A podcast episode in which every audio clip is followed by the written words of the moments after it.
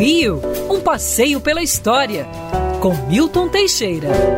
Amigo ouvinte, no dia 4 de junho de 1819, uh, Dom João criava a colônia suíça de Nova Friburgo. Dom João pretendia trazer imigrantes estrangeiros para o Brasil para substituir o trabalho escravo. Ele encarrega o militar Nicolau Gachet de procurar esses colonos da Europa. Na época, a Suíça era formada por vários estados independentes.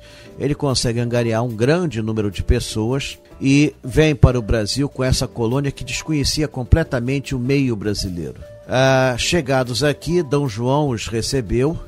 A ideia inicial era estabelecê-los em Santa Cruz, logo deixando de lado. Preferiu-se a chácara do Morro Queimado, é, que hoje corresponde a Nova Friburgo.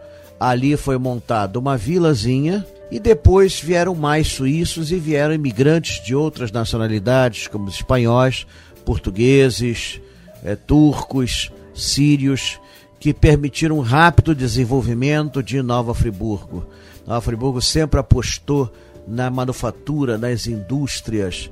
Já no final do século XIX, Nova Friburgo despontava com um pequeno parque industrial. Hoje é uma cidade florescente.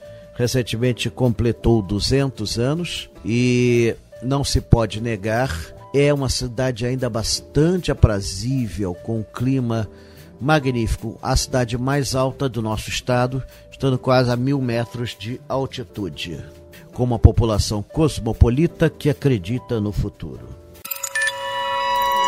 Quer ouvir essa coluna novamente? É só procurar nas plataformas de streaming de áudio. Conheça mais dos podcasts da Band News FM Rio.